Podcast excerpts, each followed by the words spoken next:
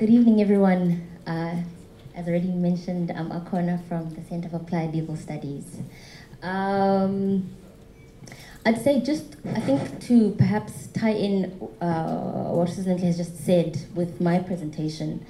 Um, so she spoke about, as you said, she spoke about free, prior, and informed consent um, and the local laws, although I'm going to be speaking mostly on the treaty, just to uh, tie that in. I'd say we've got what we call in South Africa IPILRA, which provides, it's the, um, um, it's the law that provides, it's, a, it's an interim law which provides for a protection of um, the land for indigenous people um, and for them to um, consent to the alienation of their land before, uh, um, before in the context of development.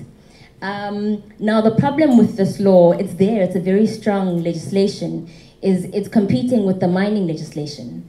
And you know, people just assume that mining legislation trumps everything. And I think that's why this Xolobeni case is so important. Um, it's where the courts will then affirm the fact that communities um, have this land based on customary law um, and should have the right to then consent to it being alienated or developed or whatever is happening on that land, particularly given our historical, uh, uh, uh um, uh, uh, our history with apartheid and colonialism. Um, apart, so uh, um, having actually, when I was a researcher, I was a researcher um, at the law firm which is representing Osis now, and we so there's, there's, there's consent which is located firstly in the national laws, but this is also bolstered by the regional uh, instruments. And we have, for instance, at the African Commission, which is on the regional front, we've got the Endorois case, which, um, which basically laid out what the right to development is. And through that right to development um, is where you find the right to consent for communities to, uh, so development is not just about what the state wants to do on the land, but it's about communities um, deciding for themselves what, what development is and therefore giving consent towards what should be happening on their land. And, and we take that from regional instruments. And I think bringing that now to the treaty um, because we uh, this is such a big problem. We're fighting it on all fronts. We're fighting it domestically, we're fighting it regionally, and now we're taking it um, on the um, global level to the UN. And um, so I'd say, why was there a need for this binding treaty? There was a need because there are gaps and imbalances in international uh, legal order that undermine human rights. Um, to give examples, you will sometimes find a company um, which is sued for human rights abuses in one country, but as soon as it loses that, that, that case, will then transfer all the funds to, to another country overseas and then it becomes very hard to prosecute it or it, it, it, it, it, it, sells its shares and it, it, it mutates to another country. And so faced with those jurisdi jurisdictional issues, um, um, that was one of the reasons that the treaty came about. Um, another reason, actually, this process started actually in the 1970s where they were trying to find a code of conduct to, to regulate uh, transnational corporations. This failed and was resurrected in 2005, where the then subcommission on the promotion and protection of human rights, a research body for the Commission on Human Rights, uh, the then Commission on Human Rights, um, it, it uh, submitted a report, presented a, a, report to the Commission of Human Rights. Um, the report was the responsibilities of transnational corporations and other business enterprises. And according to this uh, report, transnational corporations were uh, perpetuating grave and serious violations of human rights. Um, and, and, and these were abuses such as child labor, discrimination, unsafe working conditions, uh, um, repression of trade unions and collective bargaining, low wages, environmental destruction, and so on. And from that report, a few countries um, mainly South Africa and Ecuador and other countries, um, then advocated for action to be taken based on this report. Um, this found a lot of, of, of, resistance from some Europe, a lot of European countries.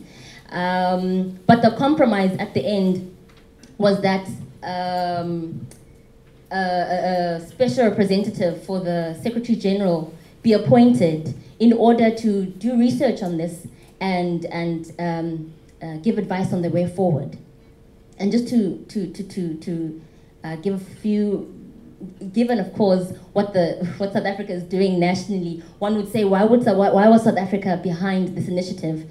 And the main concerns for South Africa were the effects of globalization and the fact that developing countries, particularly in Africa, um, have weak or non-existent legislative, legislative fra uh, frameworks. Um, so, as I said, they created, um, uh, they appointed a special representative of the Secretary General, um, and his name was John Ruggie. Uh, the initial intent was that, um, I, I, suppose once he'd done all the research, was for a binding treaty to be cre uh, created, established, um, but this was very controversial, as I said, because um, the, the EU and some in USA, what others would term the global north, were very against this.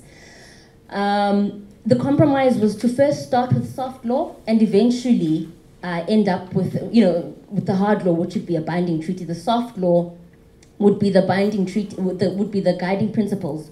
Um, and those were established some, are, some refer to them as the uh, guiding principles, the Ruggie principles, or the UNGPs. These, these guiding principles are both voluntary and non-binding. Um, essentially, they are a tool for implementing the protect, respect, and remedy framework underlying the standards, um, the international human rights standards.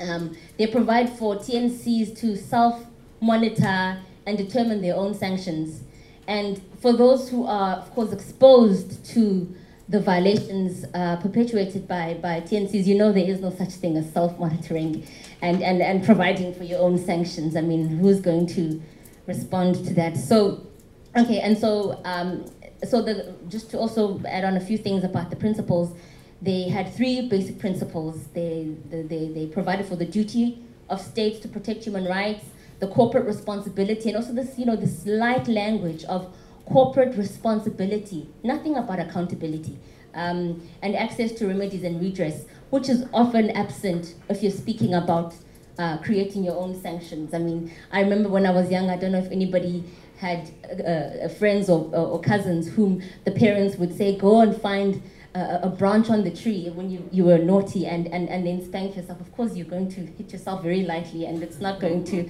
there's not going to be any real retribution. So this is sort of something similar. Um, so, and, and, the, and, another challenge with the guiding principles was they're not legally binding, they're, they're, they're voluntary, and they're not part of actual international human rights law.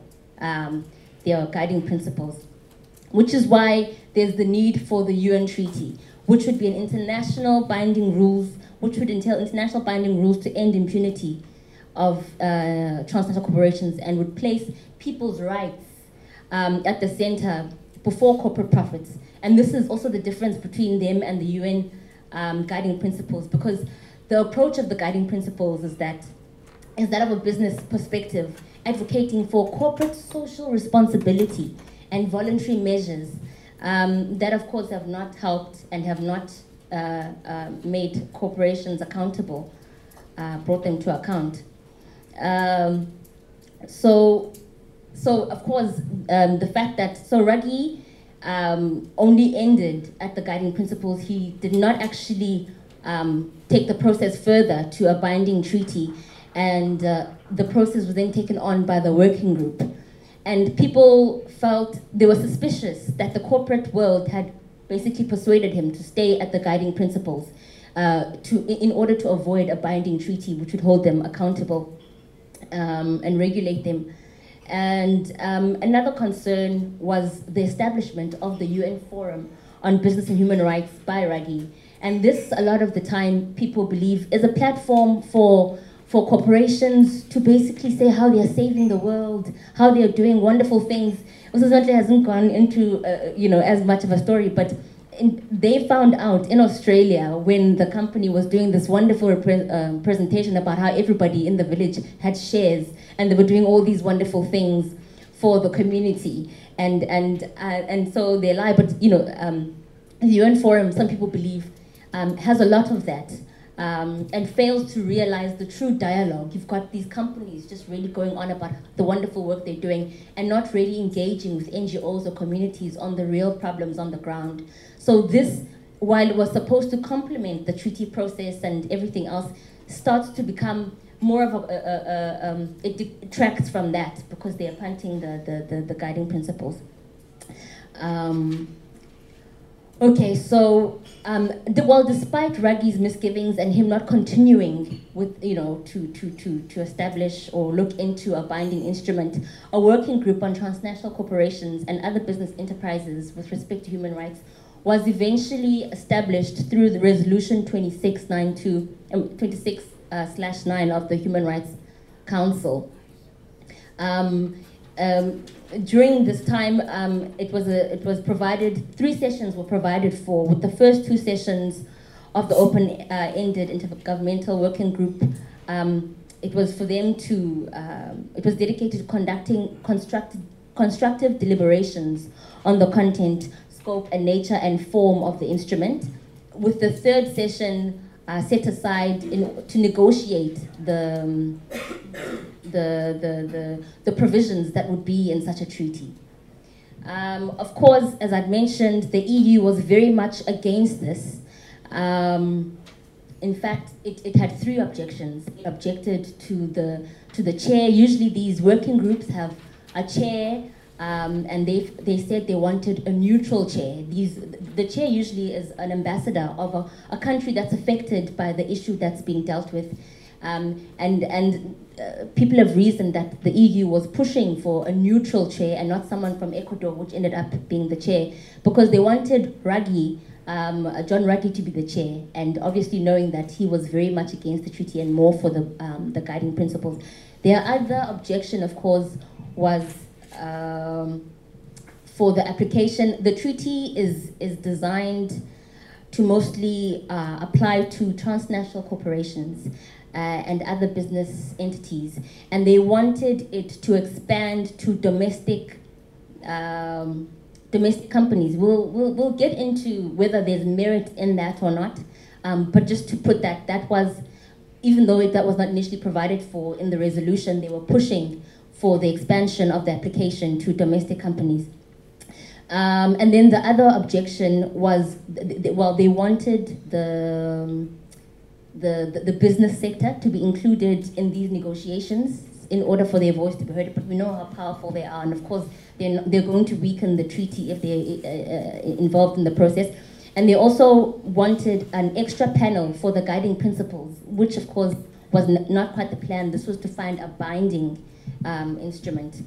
Um, I think, so they nearly derailed the whole process, but as I'd said, I think while Ecuador is, is chairing the process, South Africa was also there to help provide some of the political clout that was needed to keep the process going. So that was the role that South Africa played there. Um, the sessions were attended by governments, international governmental organizations, the Council of Europe, International Labour Organizations, United Nations Conference on Trade and Development, national human rights institutions, um, NGOs with ECOSOC status, consultative status. Um, so it was attended and, and affected communities. Um, so as I'd mentioned, um, South Africa was um, had sponsored the resolution and initiated, along with Ecuador and other countries, um, action on the report by the subcommission. And, and so I'm also going to touch on just the what South Africa has done from then to to ensure um, to, to ensure legitimacy in, in, in terms of their voice and their contribution. And um, they've, they've firstly done regional advocacy, uh, engaging with some of the SADC countries in order to bring them on board. They had been in the process of trying to lobby other African states um, at the AU summit and to just remind them of uh, the Malabo Protocol, um, which is uh, one of the instruments that we have which provides for uh, corporate criminal liability, uh, which you don't usually find in a lot of uh, uh, regional instruments and national instruments. And they've also been engaging BRICS, um, the, the, the countries which are part of BRICS. on the domestic front, they've, they've, they've provided, um, they've enacted new legislation to balance the public interest and promotion and protection of human rights, as enshrined in the Constitution, as well as protect investors. So they're trying to do this balancing act. Um, and part of this real, uh, well, this um, reenaction, uh, uh, coming up with legislation to address the issue was was to also address some of the bilateral uh, agreements they'd entered into with other countries that were benefit were not beneficial for the country and um, amounted to human rights violations. And this was not very supported by some of the global north countries, namely Switzerland, Norway, and Denmark, who used the political bilateral dialogue to voice their displeasure.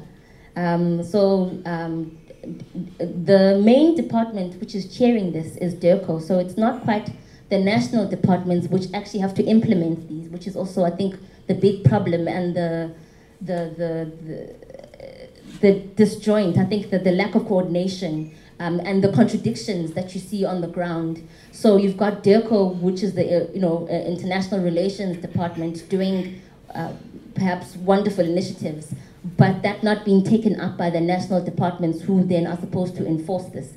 Um, so, but nonetheless, DIRCO has been engaging the different um, relevant uh, government departments. They've been engaging research institutions, universities, and human rights centers, namely the Center of Human Rights at the University of Pretoria, the Dullah Omar Institute at the University of Eastern, um, Western Cape, Center for Applied Legal Studies at the Witwatersrand University, um, and, uh, and the Legal Resources Center, as well as the Foundation for Human, uh, Human Rights.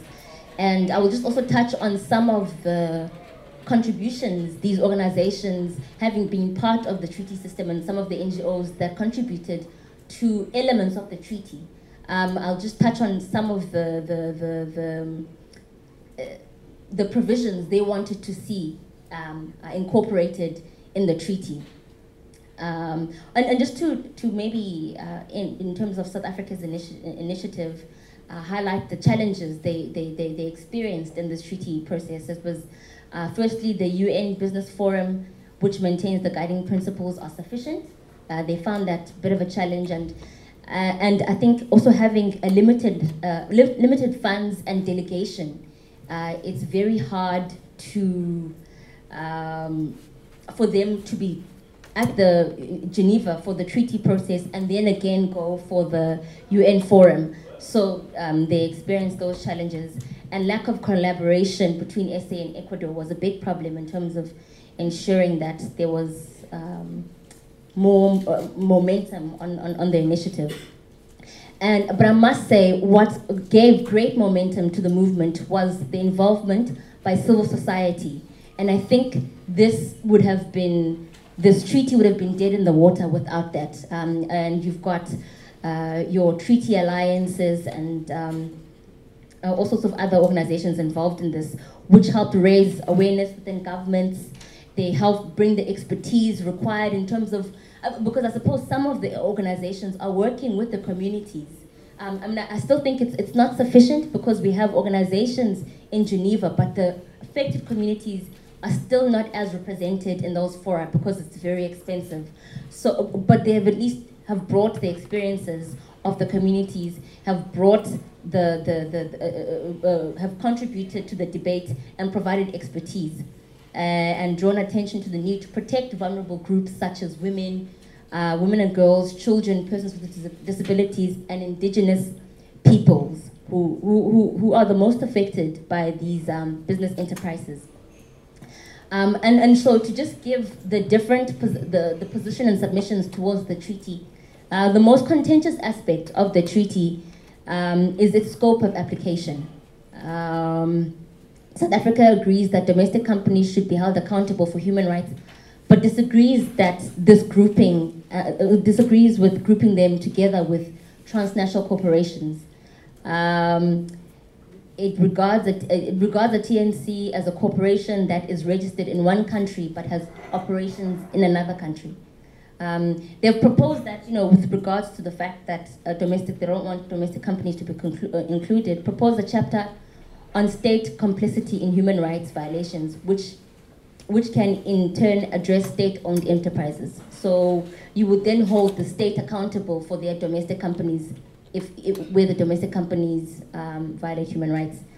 Um, and they've also maintained that corporate accountability should be towards all human rights violations and not just gross human rights uh, uh, violations, which is what other people were advocating for in terms of the treaty. Oh, two, okay. And to just wrap it up, uh, the main organizations um, that made submissions were CALS, um, which is a civil society organization and law clinic based at the University of Wits, advocated for a gender lens um, to both the process and the elaboration of the binding treaty, and called for poverty to be cons uh, consideration by the working group in both process and content. And then you had LRC, which brought in the, the right to development as contained in the African Charter on Human Rights, Human and People's Rights, and as given content by the United Nations and the African Commission on People and Human, uh, Human People's Rights be included in founding principles and rights in the treaty. Um, as, a, as a baseline in ensuring the realization of both the substantive and procedural aspects of the right to development that require uh, free, prior and informed consent of affected communities. So as Susan just said, she said, put this FPIC in and they've put it in uh, well, they've forwarded as, as a consideration. And, and then SAIFAC um, focused on the, the possible approaches to the treaty. Would they hold cross corporations directly responsible or would they hold them indirectly responsible through the state? So these are some of the elements that were being um, um, uh, uh looked at. I think I'll leave that there for now.